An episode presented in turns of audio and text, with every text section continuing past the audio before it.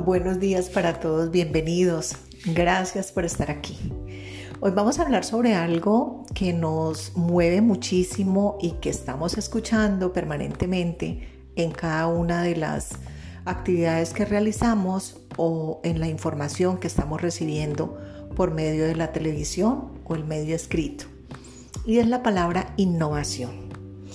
Esa innovación es la que nos permite no quedarnos quietos, no estar estancados y darnos el permiso de atrevernos a hacer cosas que en algún momento hemos pensado que no son para nosotros.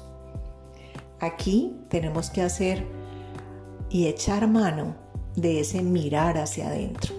¿Cuáles son mis talentos? ¿Para qué soy buena?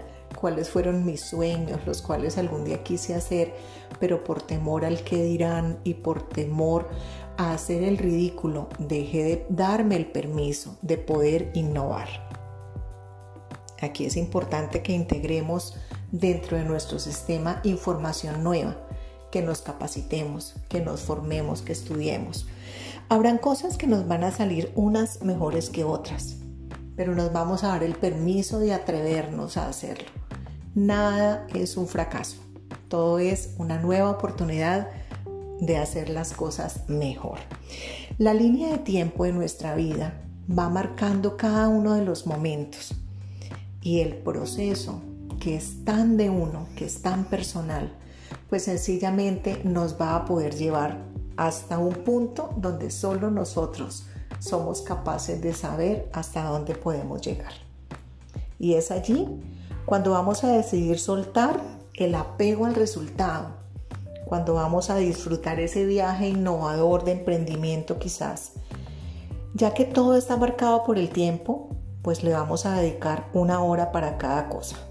Una hora para estudiar, para proponer, para planear, para integrar, para poder actuar.